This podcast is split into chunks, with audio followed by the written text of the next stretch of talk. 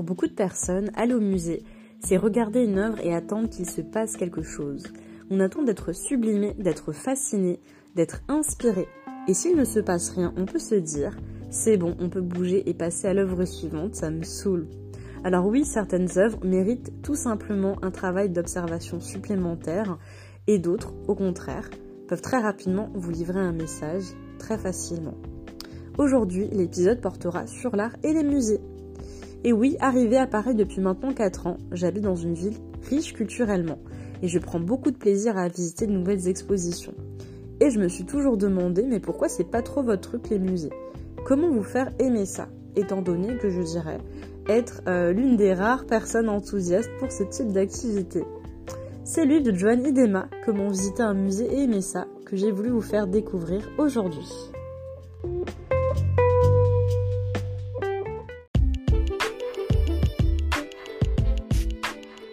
La définition de l'art d'abord, pour commencer, elle est euh, très subjective en fait. Il y a beaucoup de gens devant une œuvre. Je prends Jean-Michel Basquiat par exemple, qui a eu beaucoup de succès à la Fondation Louis Vuitton. J'ai déjà entendu des gens me dire, euh, bah, moi mon fils de 3 ans, il peut faire la même chose. Et vous, vous allez me dire, bah pour moi, l'art, c'est une œuvre qui est belle, qui est inspirante, c'est une œuvre qui est difficile à réaliser. On a d'autres personnes qui vont nous dire, euh, bah, c'est une histoire de goût et d'apprentissage un peu, euh, comme le vin ou le fromage qu'on va apprécier par l'expérience par exemple ou l'éducation de son propre palais.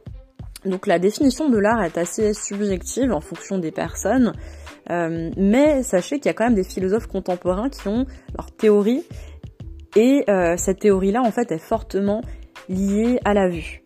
Pour eux, la vue est une sensation qui est d'abord provoquée par l'excitation de l'œil. Donc s'il n'y a pas de yeux pour voir, il n'y a pas de vision. Et l'art n'adviendrait alors que quand il est observé. Donc c'est une question de vision. C'est-à-dire que vous soyez fasciné ou au contraire dégoûté, peu importe la réaction que vous avez par rapport à une œuvre, à partir du moment où l'art est vu, c'est vraiment toute sa confrontation avec le spectateur qui est importante et qui va faire que cet art est de l'art, tout simplement.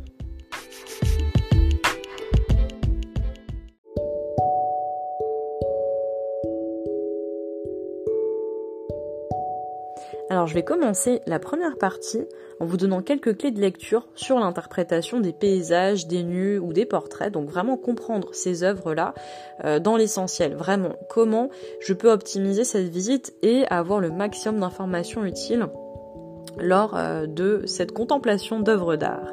Alors première chose, ça va être les paysages. Qu'est-ce que vous en pensez vous? Regardez des décors de nature. Très souvent, il est facile d'en admirer la beauté et de passer à la toile suivante. C'est vrai. Euh, un tableau avec une grande forêt, avec du vert partout, c'est très agréable à regarder, mais on peut très bien se dire, ok, mais qu'est-ce que tu veux que je fasse avec ça? C'est beau, mais so what? Qu'est-ce que, euh, c'est quoi la, signification? C'est un peu le, problème pour les spectateurs, c'est de se dire, bah je, je comprends pas le message.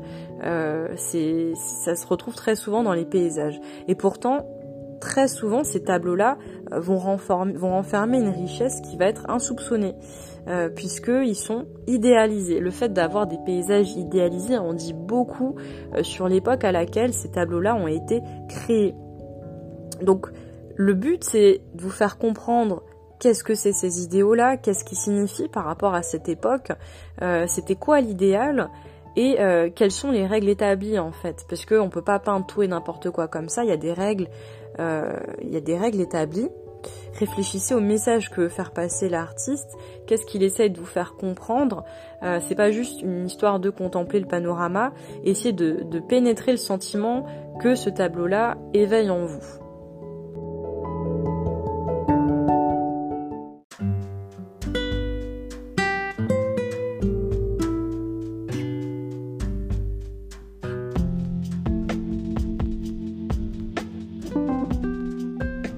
Deuxième élément, ça va être les nus. Bah, J'imagine que notre âge d'adulte, voir des nus dans un musée ne nous fait ni chaud ni froid.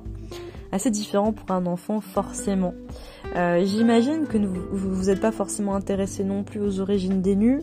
Euh, bah, si vous n'êtes pas au courant, il faut savoir que la nudité, dans le grec ancien, donc surtout pour les sculptures, c'était surtout synonyme de beauté naturelle. Et c'est pour ça qu'on a beaucoup de sculptures avec des nus, puisqu'on cherche à montrer la beauté de la nudité. Ce que le vêtement empêche en quelque sorte. Et puis dans un musée, si vous êtes choqué par un nu, bah, c'est bon signe.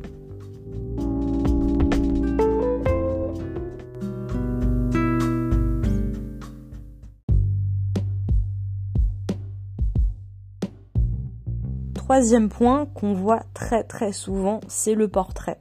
On a plein d'exemples de portraits qu'on connaît tous qui ont beaucoup de succès.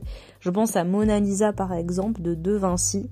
Euh, le portrait c'est bien plus qu'une représentation physique d'un individu, c'est avant tout refléter la vie intérieure d'un sujet, de par ses émotions, de sa nature. Euh, il faut surtout veiller à prêter une attention aux yeux puisque souvent les yeux, on s'en rend pas compte, mais ils peuvent exprimer la peur, l'angoisse ou encore l'enthousiasme. Donc, essayez d'observer un portrait, regardez un portrait connu et regardez ses yeux. Je pense à Dorothea Lange. Alors je ne sais pas si je prononce très bien son nom. C'est une photographe qui a photographié une euh, migrante.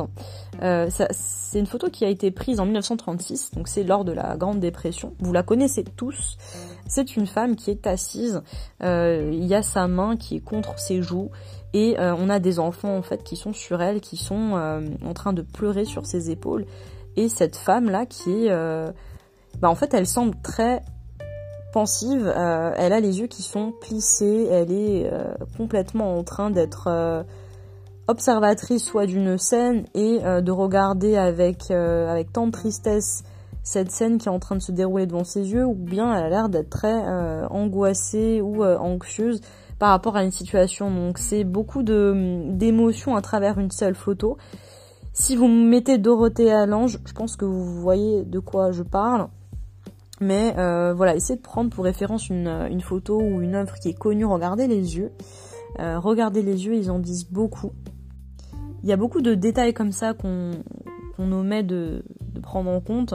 Euh, donc ça peut être les yeux, ça peut être aussi les plis de la peau, ça peut être même les postures des fois sur un portrait. Là je, parlais des mains par exemple et du rôle de la main euh, par rapport au portrait.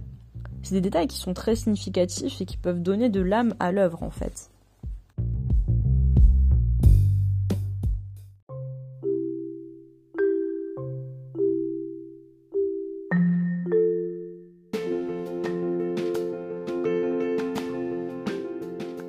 Cadre aussi est très important dans l'art.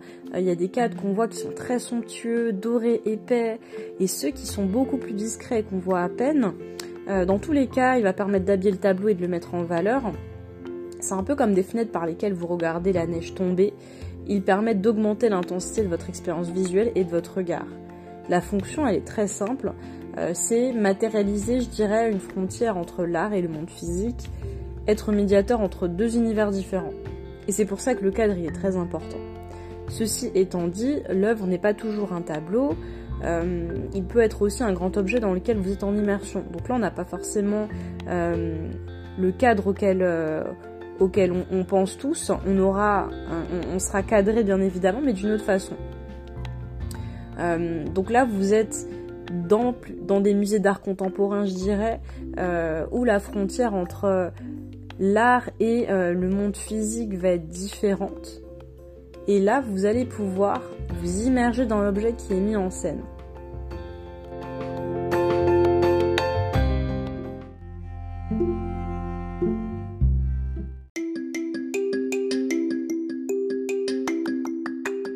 D'ailleurs, vous avez remarqué, votre visite elle est le reflet d'une histoire logiquement construite. À la Fondation Louis Vuitton, par exemple, le début de la visite, il commence avec une introduction sur la famille des collectionneurs. Et vos déplacements, d'étage en étage, de pièce en pièce, vous immergent à chacune des périodes de leur vie jusqu'à leur mort. Donc il y a une vraie logique en fait dans les déplacements euh, que vous allez faire. Un conseil, euh, lisez chaque description lorsque vous rentrez dans une nouvelle pièce. Elles vous permettent de mieux comprendre les auteurs, de comprendre leur vie et surtout la signification des œuvres qui sont présentées. Et croyez-moi, plus on en sait sur une œuvre et plus on a envie de l'aimer.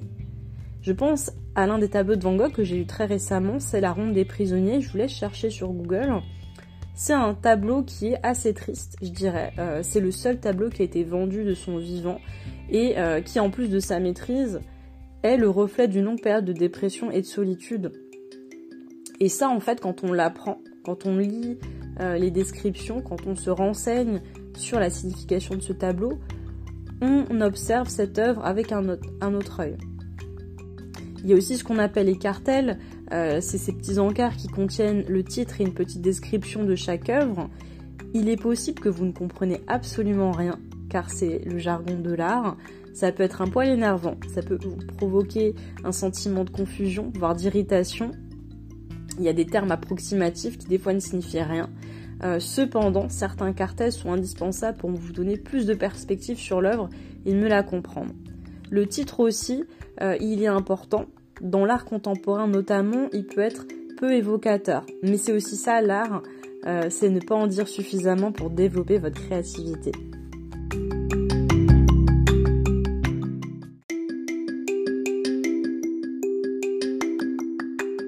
Dans un musée, il se passe beaucoup de choses autour de nous. Euh, un conseil, regardez vraiment autour de vous, posez-vous des questions. Qu'est-ce qu'on voit en plus des touristes ou des amateurs d'art? Euh, vous voyez des téléphones portables, des appareils photo, bref, on voit des gens prêts à capturer la plus belle prise du tableau le plus en vogue ou le plus médiatisé, euh, comme la Joconde par exemple. Euh, vous comme moi, prenons des photos d'œuvres d'art, mais est-ce que vous vous êtes déjà demandé pourquoi vous la prenez cette photo? Est-ce que c'est pour un souvenir Est-ce que c'est pour cultiver vos stories sur Instagram? Si comme moi vous aimez la photo, un petit conseil, appliquez-vous. Vraiment, mettez en valeur cette œuvre que vous avez en face de vous, sublimez-la. Ne prenez pas juste une photo histoire de la prendre. Euh, prenez le temps de euh, bien vous positionner. Montrez surtout ce que vos yeux voient. Ça va vous permettre de transmettre euh, l'énergie de l'œuvre aux gens en fait à qui vous voulez partager la photo. Ça peut être par exemple inclure des gens de dos qui contemplent une peinture ça peut être aussi inclure un mur blanc pour montrer l'étendue de la taille du tableau. Donc euh, il y a plusieurs exemples comme ça. Essayez en tout cas euh, de faire de votre mieux et de donner envie aux personnes qui ne sont pas avec vous d'être sur place.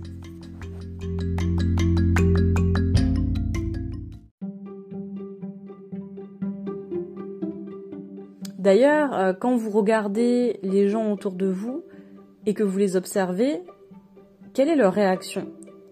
Est-ce que vous savez comment réagir quand l'art joue la carte de la provocation? Lorsque l'art est choquant, soyez vous-même.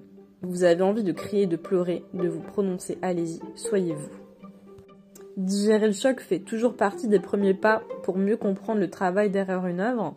Ensuite, essayez de vous interroger sur ces émotions.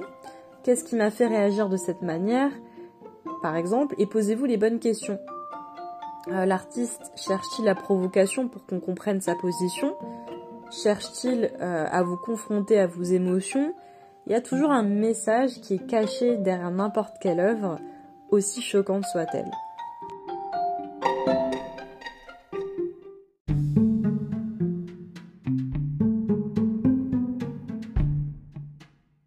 Autre chose, n'hésitez pas à partager votre propre conception. Euh, la plupart des gens, lorsqu'ils vont dans un musée, euh, vont pas percevoir ce qu'ils vont voir comme vous, vous le percevez. Pour certains, le musée, c'est surtout euh, une représentation d'une collection d'objets abrités dans un bâtiment à l'architecture particulière, alors que pour d'autres, bah, c'est le lieu idéal pour retrouver un ami et avoir une conversation profonde, par exemple. Et plus vous élargissez les potentialités offertes par un musée, entre autres grâce à cette visite, j'ai eu l'opportunité de faire ci ou ça, et plus vous aurez de chances de les faire à venir et d'enrichir votre visite. D'ailleurs, on parle de conception, on parle de, vision par rapport euh, à ce qu'on va faire dans un musée. Est-ce que vous savez qu'il y a cinq profils de visiteurs? Quand je dis profil, j'entends euh, qu'est-ce qui me donne envie d'aller au musée? Il y a un spécialiste américain de la recherche sur les musées qui s'appelle John Falk et qui a établi pour vous cinq catégories de visiteurs justement. Euh, bah, d'abord, le premier, c'est le féru d'expérience. C'est celui qui est venu pour voir des œuvres emblématiques, il est avide de nouvelles expériences et il peut potentiellement avoir une liste de cases à cocher. On a aussi le facilitateur, c'est celui qui veut avant tout vivre une expérience sociale et passer du temps avec son ami, un membre de la famille pour bavarder, etc. Il y a beaucoup de personnes qui sont comme ça et qui euh, vont utiliser en fait le musée comme un lieu euh, de, rencontre sociale ou en tout cas pour passer un bon moment et échanger de contexte. On a aussi le ressourceur, c'est la personne qui est venue pour récupérer physiquement, intellectuellement, euh, émotionnellement. C'est quelqu'un qui est venu se ressourcer. Euh, et ça peut être une visite qui, peut même être qualifiée de spirituelle au final. Euh, on va avoir des gens qui préfèrent venir donc tôt, dans le calme et en toute solitude. On a aussi l'explorateur. Euh, c'est quelqu'un qui souhaite surtout satisfaire sa curiosité intellectuelle, qui est surtout là pour apprendre plein de choses et qui adore lire les cartels et, et voilà, vraiment en apprendre beaucoup plus. Personnellement, je suis un mix d'explorateur et du ressourceur. À la fois, j'adore apprendre des choses sur tout, euh, sur l'histoire de euh, l'auteur, des auteurs, des collectionneurs, mais en même temps j'aime me ressourcer dans un musée. On a aussi l'amateur éclairé. Là pour le coup on a peu de personnes qui ont ce profil-là. Bah, c'est tout simplement un expert. C'est une personne qui est professionnelle, qui est venue, qui connaît euh, les auteurs, les œuvres. elle est vraiment là pour, pour savoir quelles sont les dernières nouveautés et enrichir de plus en plus euh, sa culture.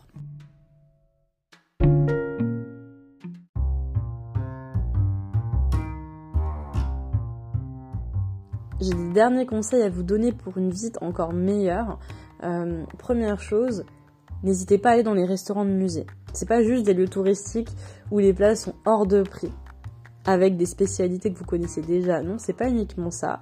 Euh, les restaurants de musée sont les seuls lieux où vous pouvez vraiment mêler plaisir culinaire et conversation sur l'art. Et après une visite, c'est un moment qui va vous permettre de réfléchir à ce que vous venez de voir et de le partager avec la personne qui vous accompagne. On peut aussi le faire avant une visite, et oui, c'est possible. Euh, le repas va vous permettre de vous mettre d'accord sur ce que vous êtes venu voir.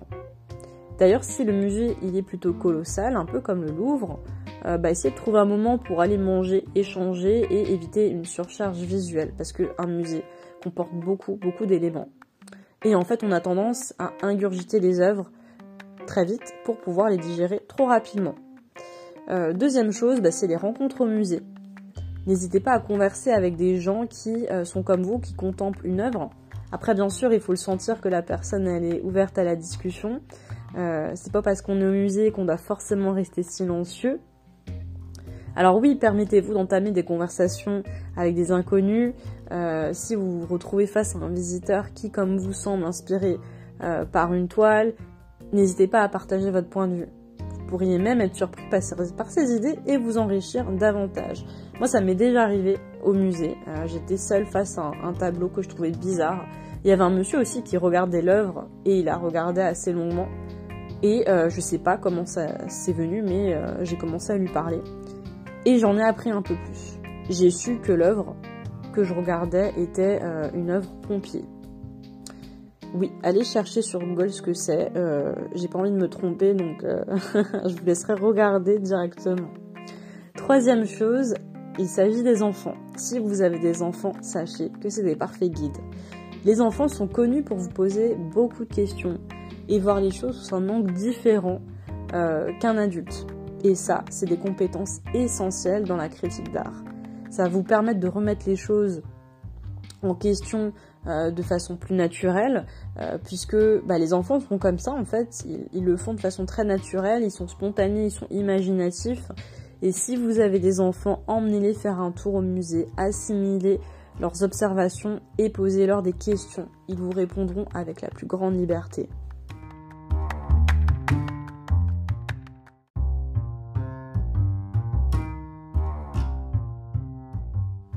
Choisir un musée, euh, c'est aussi pas uniquement par rapport aux expositions, c'est aussi par rapport à l'expérience que vous avez déjà eue, si c'est le cas, dans le musée. Euh, quand je dis l'expérience, c'est le parcours utilisateur entre guillemets. Euh, ça peut être les chemins que vous empruntez qui sont plutôt ludiques et que vous appréciez. Ça peut être l'ambiance. Est-ce que c'est une ambiance plutôt intimiste ou au contraire beaucoup plus ouverte?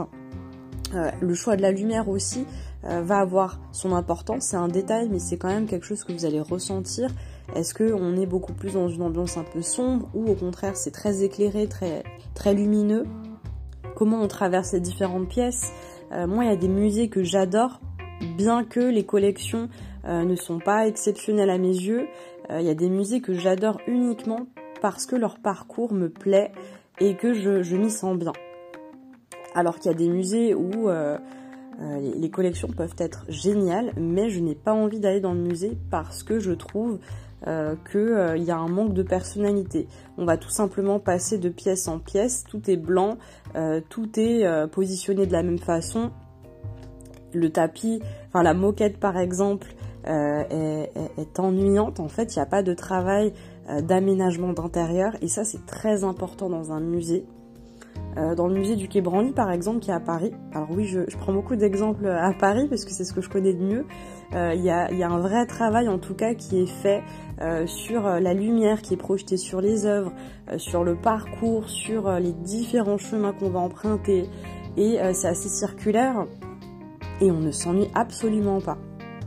Donc vraiment, essayez de prêter attention à ces petits détails euh, si c'est pas déjà fait. En tout cas, ça peut vous donner envie d'aller dans certains musées plus que d'autres et d'apprécier encore plus une visite.